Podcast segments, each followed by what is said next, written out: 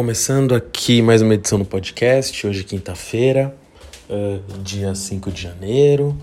Uh, como sempre, só pontuando né, que nenhuma das uh, análises feitas aqui se configura como qualquer tipo de recomendação de investimento, são apenas conjecturas baseadas em informações públicas. Bom, começando, né?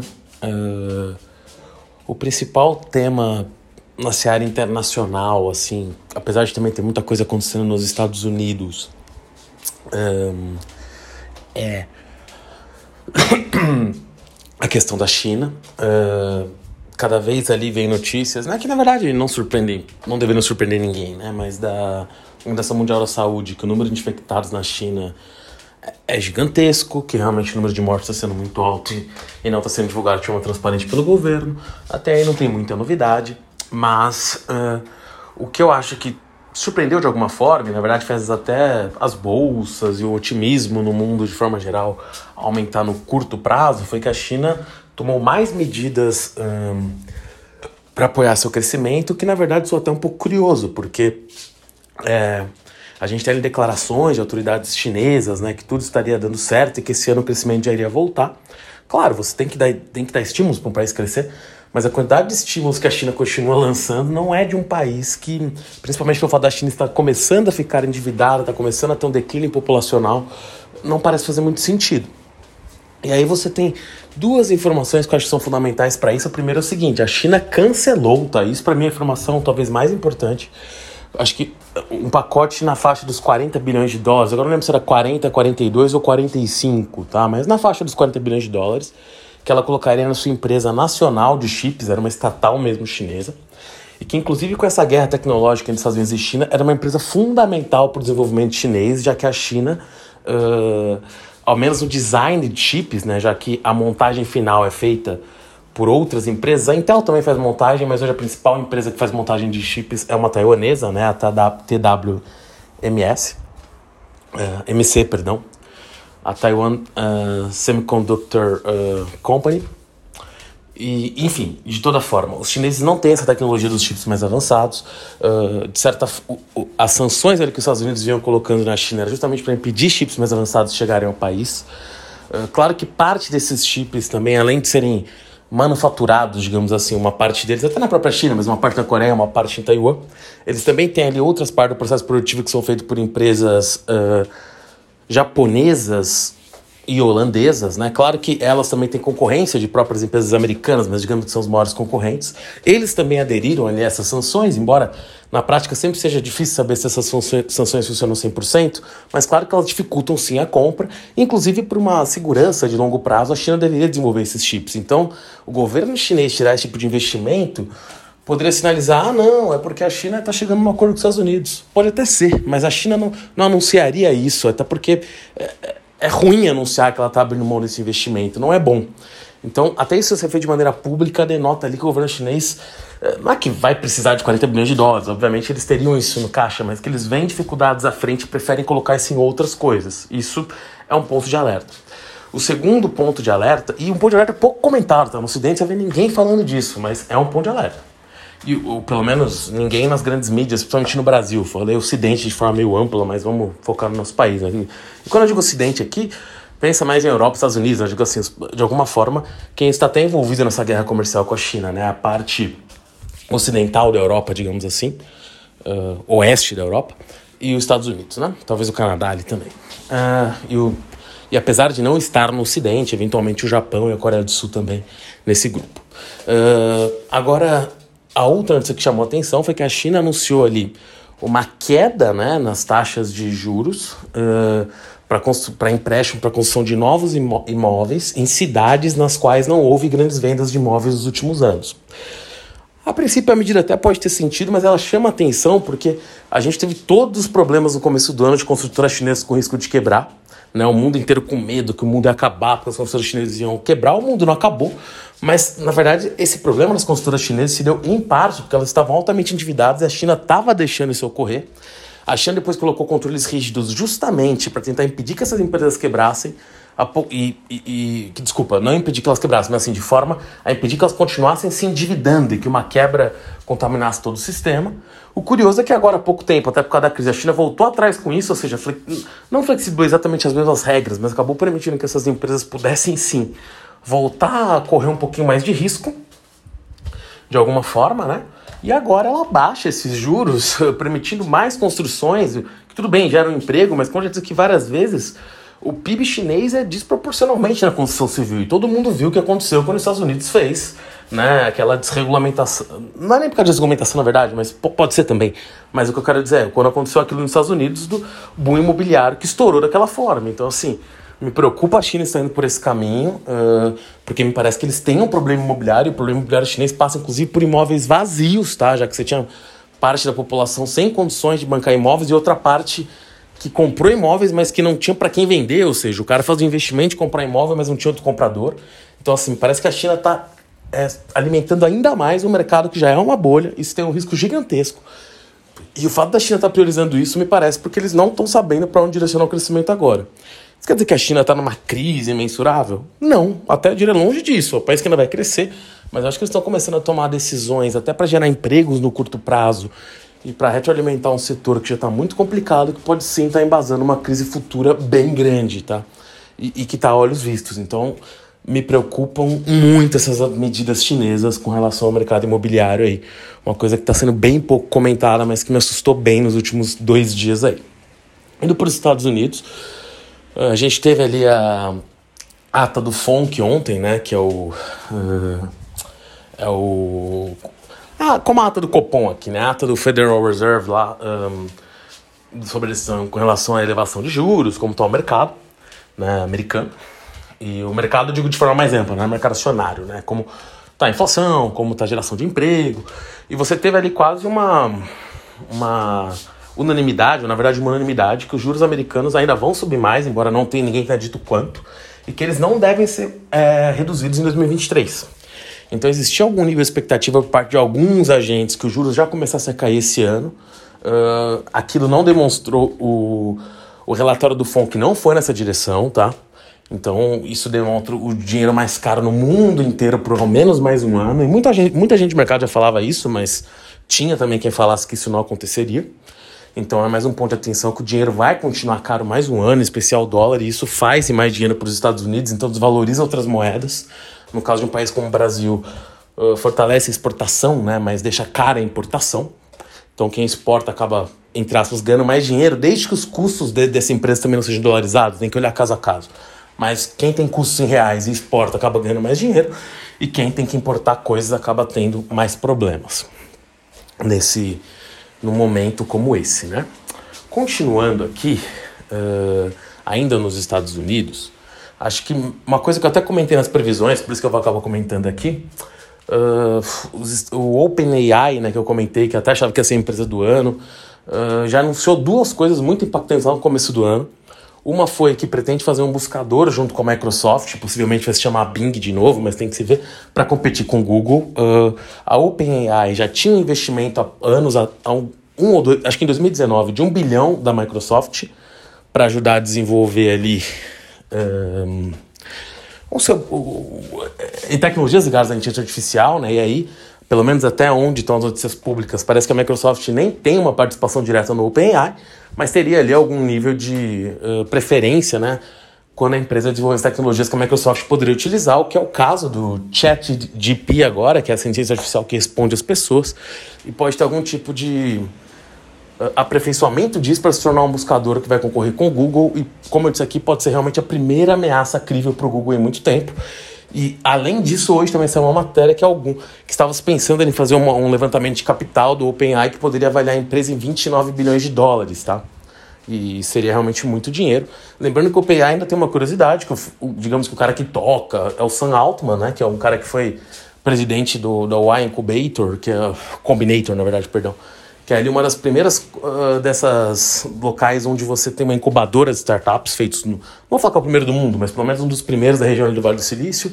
E é curioso que junto com o Sam Altman, quem também é um dos fundadores da OpenAI, fundador assim, porque a OpenAI na verdade começou com, sim, um, um bilhão desses cinco fundadores, Mas um deles era o Elon Musk. Ele saiu muito cedo da empresa, ou seja, ele não tem nada a ver com o que aconteceu na empresa, ele não é acionista, porque a empresa, naquela época, nem tinha um quadro societário, era mais como se fosse uma organização não governamental para mexer com inteligência artificial, embora tivesse uma empresa embaixo. Pode ser que ele seja investidor privado da empresa, isso eu não tenho como saber, mas curiosamente o Elon Musk também estava envolvido nisso, talvez da empresa que seja pioneira de inteligência artificial. Eu aqui já fiz muitas críticas, né? Ao modelo e a valuation que a Tesla especificamente tinha, mas realmente em muitas coisas revolucionárias ele esteve envolvido. Acho que isso é bastante claro. Uh, só para terminar sobre isso, né, o mercado americano veio voltando bastante. Uh, terminar sobre isso, eu digo sobre, já que eu falei da OpenAI, falar de uma empresa americana, rapidamente a própria Tesla, né? A gente vem vendo ali desvalorizações fortes no mercado americano nos últimos dias, em especial da Tesla. Uh, o pessoal até falou, agora a Tesla tá vindo para um valor de mercado que eu ainda acho muito caro, na verdade, mas que tá começando a aparecer um valor de carro de uma montadora, né? Antes ela tinha um valor de carro de qualquer coisa, e como eu comentava aqui, já na época ela tava naquele valor. Ela pode ter mil opcionalidades que ninguém tá que outras pessoas não estão entendendo, mas elas não estavam muito claras e parecia natural que regredisse para isso. A partir de agora a empresa pode regredir ainda mais, como eu até fiz a, a previsão, digamos assim, que os carros elétricos podem começar a so sofrer uma campanha midiática mais forte contra, justamente porque é complicado ver os benefícios ambientais deles de forma tão clara quando você pega que eles utilizam a matriz energética do país, então o país está queimando petróleo, está queimando carvão para abastecer as casas, você coloca o carro para abastecer na tomada, você está usando carvão e o petróleo polui até menos. Ou se o cara usava gás natural, ou se fosse etanol, muito menos. Então, além da questão toda do material das baterias, que você tem minerais que são.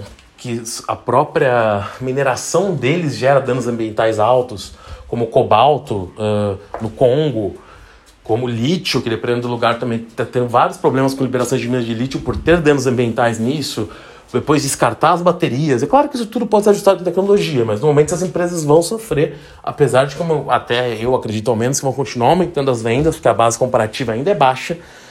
Mas isso tudo afeta a Tesla. E hoje, se a gente olhar ali, até saiu as vendas no ano, né? Das, principalmente na China ali, das maiores montadoras na China, a BYD, que aliás é uma empresa que o Warren Buffett investiu lá atrás, curiosamente, há vários, mais de 10 anos atrás é disparada líder de mercado na China e brigando no mundo inteiro para ser líder, né? Então a Tesla tem problemas à vista, vai tentar fazer outras coisas, né? mas é, tá chegando a valuations mais próximos de ser razoável, embora acho que ainda exista.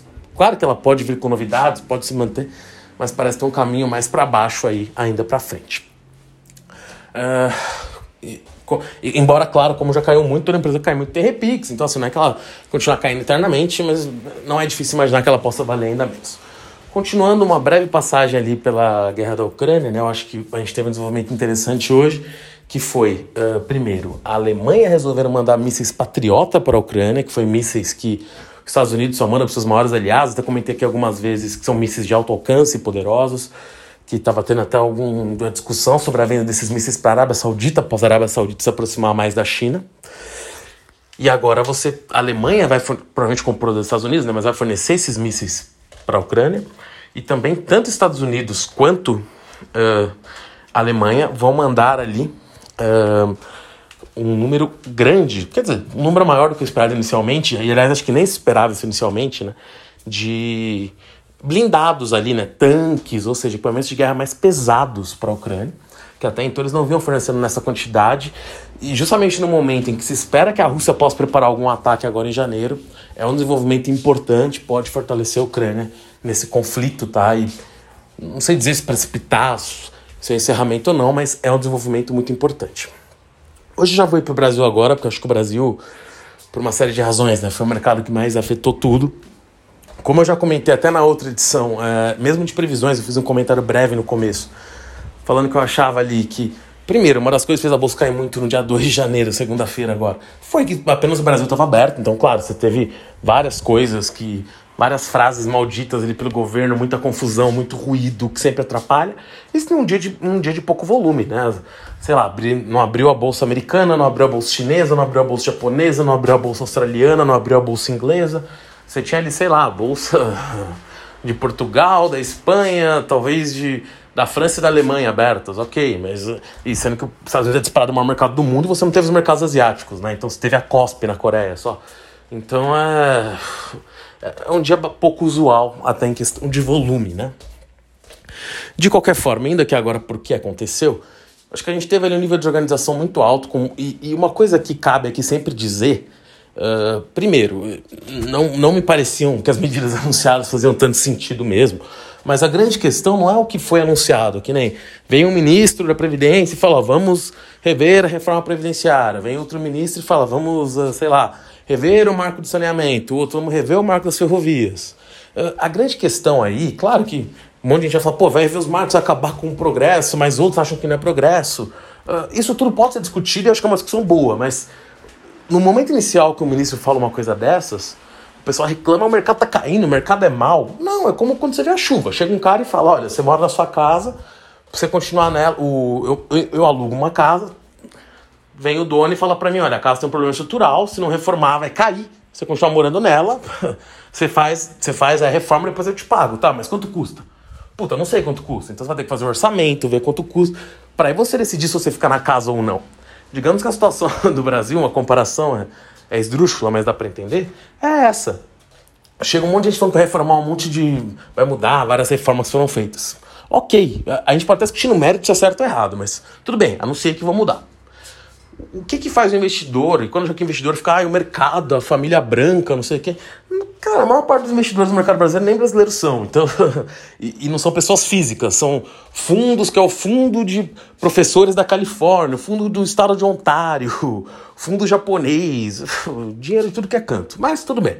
Uh, voltando aqui para a coisa que acontece em si. O cara está comparando, se ele investe na China, porque principalmente no caso de um mercado emergente, ele compara com China, com Rússia, agora a Rússia está meio complicada, mas com Turquia, com Argentina, com a África do Sul, com Índia. Ele pode, dependendo do tipo de fundo, ele compara até com os Estados Unidos, que, enfim, aí a comparação é mais desigual. Não é porque o país é melhor ou pior, é porque lá ele tem muito mais empresas listadas para investir. Ele tem 50 vezes mais empresas para analisar.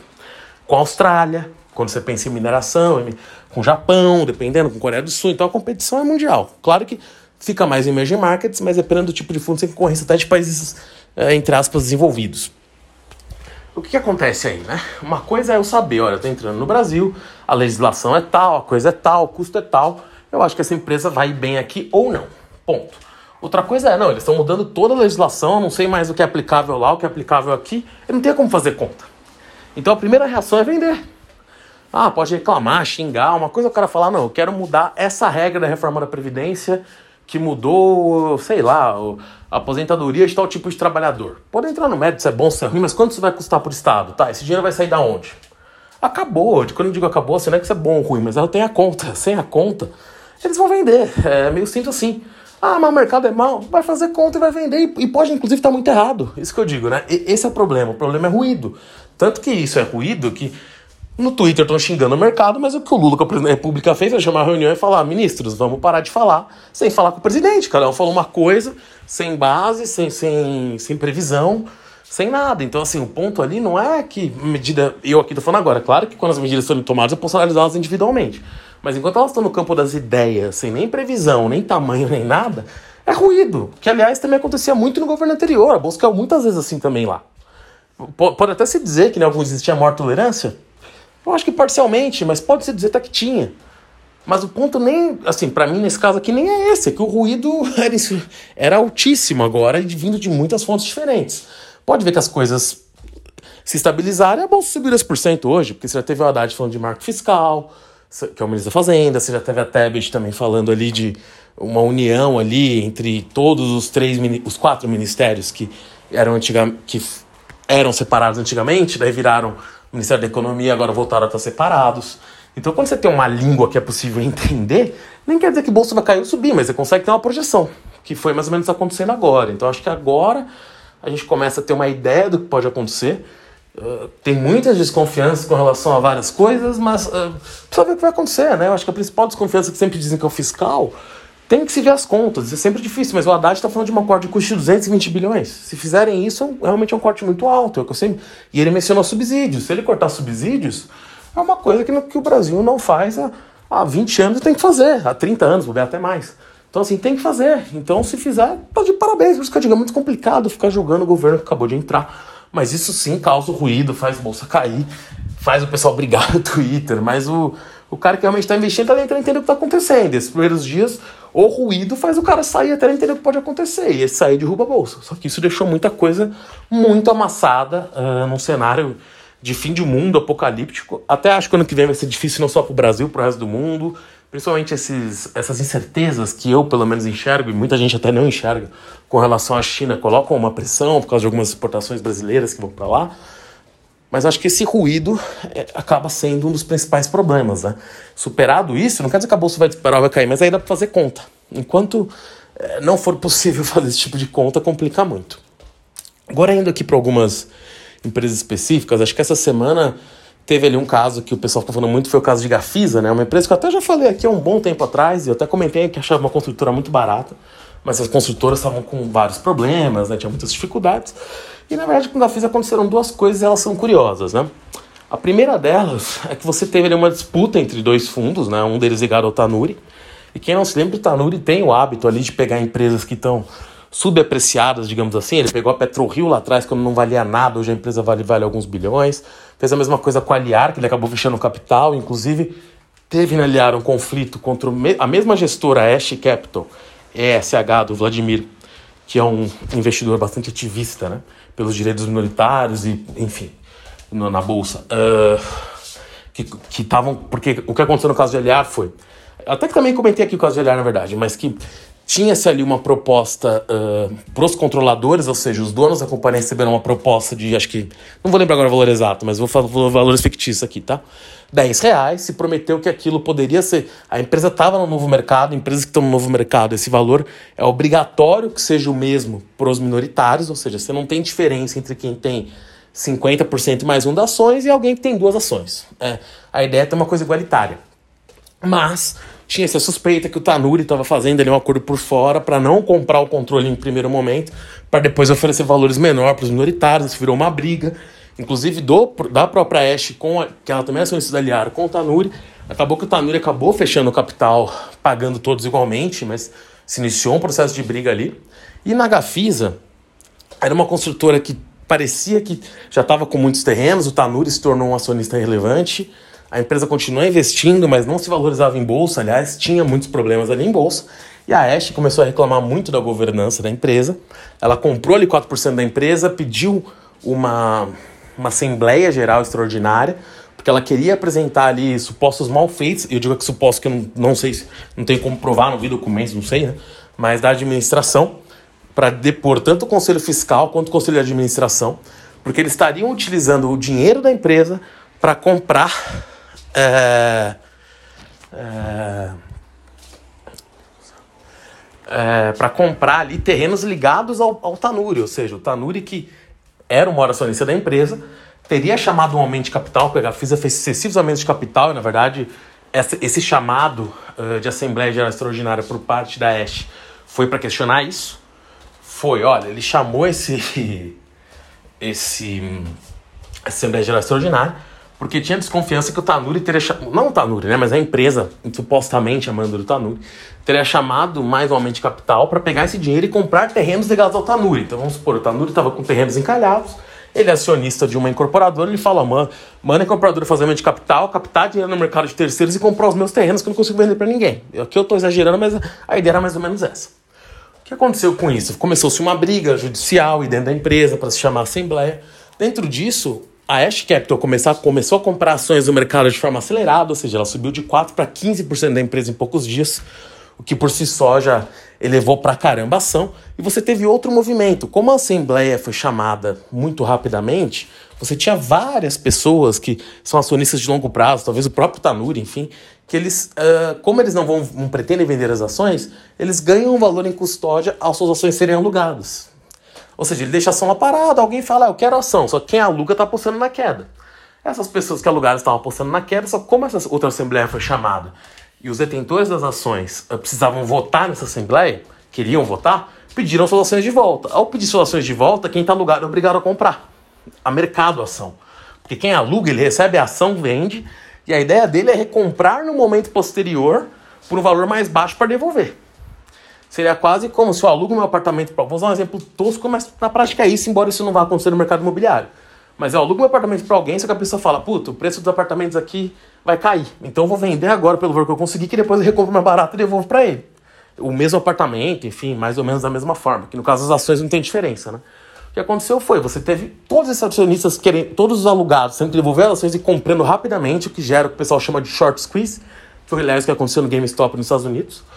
E fez ali uma subida muito alta junto com a Ash comprando ações a rodo no mercado e diversos outros investidores que viram o que estava acontecendo fez um efeito manada e a ação não parou de subir. Além disso, você tinha ação de fato estava muito barata, como diversas ações estão, tá na verdade, mas ali você teve um catalisador muito grande e além disso ela vendeu um hotel que ela tinha comprado, se não me engano, Fazano, um hotel da rede Fazano, uh, pelo valor inteiro. De, a empresa comprou ele ano passado por um valor, vendeu esse ano, acho que, me engano, por 50% acima do que tinha comprado no ano passado, e só o valor que esse hotel foi vendido equivalia a todo o, o market cap da empresa, ou seja, o valor de mercado todo da empresa, que tinha um monte de imóveis, estava no valor de apenas um. Uh, um valor de apenas um, um, um hotel que, que ela vendeu, né? Que ela, que ela vendeu agora. Ou seja, claramente estava desbalanceado. Mas isso é o caso, porque eu digo, de várias construtoras da B3. Então, tem, tem a teoria, a Gafisa estava muito barato, os caras, vi até pessoas em grupos em Twitter, ah, eu conheço várias empresas assim. Mas tem diversas empresas assim, às vezes elas ficam anos assim porque você não tem um catalisador. Veio um catalisador, a ação subiu furiosamente, continua subindo. Pra ser bem honesto, assim, eu já vi isso várias vezes em bolsa que isso acontece. Quando tem short squeeze, quando eu não acontece toda semana, né? É, é, raro, mas acontece umas duas, três vezes por ano. Uh, quem pegou tem que estar tá muito feliz, aliás, a empresa estava barata, pode ser que continue num patamar muito alto, mas sempre é bom tomar cuidado depois que as empresas têm essas subidas, porque com o tempo, por mais que ela até mereça estar nesse valor, talvez até um pouco mais alto, se você não for investidor de longo prazo, tome cuidado para não ficar preso aí. Bom, uh, finalizando, só falar um pouquinho de Lupatec, que é uma empresa que eu até falo bastante, mas nesse caso acho que vale o comentário, porque ela fez ali né, a apresentação de um uh, de uma proposta para a PGN para parcelar uh, sua, parcelar não, né, mas pra, é para parcelar sua dívida tributária e abater 70% dessa dívida. Eu até fiz um vídeo no YouTube explicando isso bem melhor, mas abater 70% de sua dívida com créditos que ela tinha tributários ali antigos. Por que, que isso é importante? Porque esse tinha sido justamente o que a empresa tinha pedido para o juiz esperar para acabar a sua RJ. O juiz nem tinha que esperar isso para tirar a empresa de RJ, tá? Mas o fato é que a forma que a empresa pediu isso, a forma que o administrador judicial levantou outros dados solicitados pelo juiz, acabou que essa situação se prorrogou até o recesso, então o juiz não tirou a empresa de RJ, mas agora com esse cenário com a PGN não, ainda não está 100% resolvido, mas muito próximo da resolução, e o próprio juiz não é obrigado, na verdade, a esperar essa resolução, embora a empresa estar em RJ tenha ajudado ela nos termos de negociação com a PGN. Uh, ah, parece muito provável que a empresa saia de RJ, tenha o desconto da PGN para essas dívidas tributárias e está num cenário que é o maior número de licitações da Petrobras recente já visto. Tá? A empresa que vende principalmente válvulas para a Petrobras, para a indústria de petróleo e gás. Mas o principal cliente para a Petrobras. Uh, vem tendo a Petrobras vem colocando um número de licitações muito maior do que a média dos últimos anos e de valores altos e muitas agora no mês de janeiro. Então a empresa está naquele cenário que você vê muitas coisas alinhadas uh, para o valor de mercado dela parecer simplesmente ridículo porque ela tem. Que era até o caso de Gafisa, só que junto com o catalisador, assim como o Gafisa acabou tendo, no caso de Gafisa um catalisador, catalisador externo, nesse caso você tem diversos contratos e, e a venda também de um hotel, perdão. E aqui você tem diversos contratos para entrar uh, somados à saída da RJ. E mais esse acordo. Então, e todas essas coisas devem acontecer, não há uma certeza, mas tendem a acontecer entre janeiro e fevereiro. Então, como eu já disse, aqui na recomendação de investimento nada disso, mas você tem catalisadores ali apontando que pode ser um momento de valorização muito espremado para a companhia, que por ter um, um float, né, um número de ações disponíveis pequeno, quando sobe, sobe com muita força. Quem acompanha ao longo dos anos já viu isso acontecer em outros anos com essa mesma empresa. Bom, é isso. Até a próxima edição. Valeu!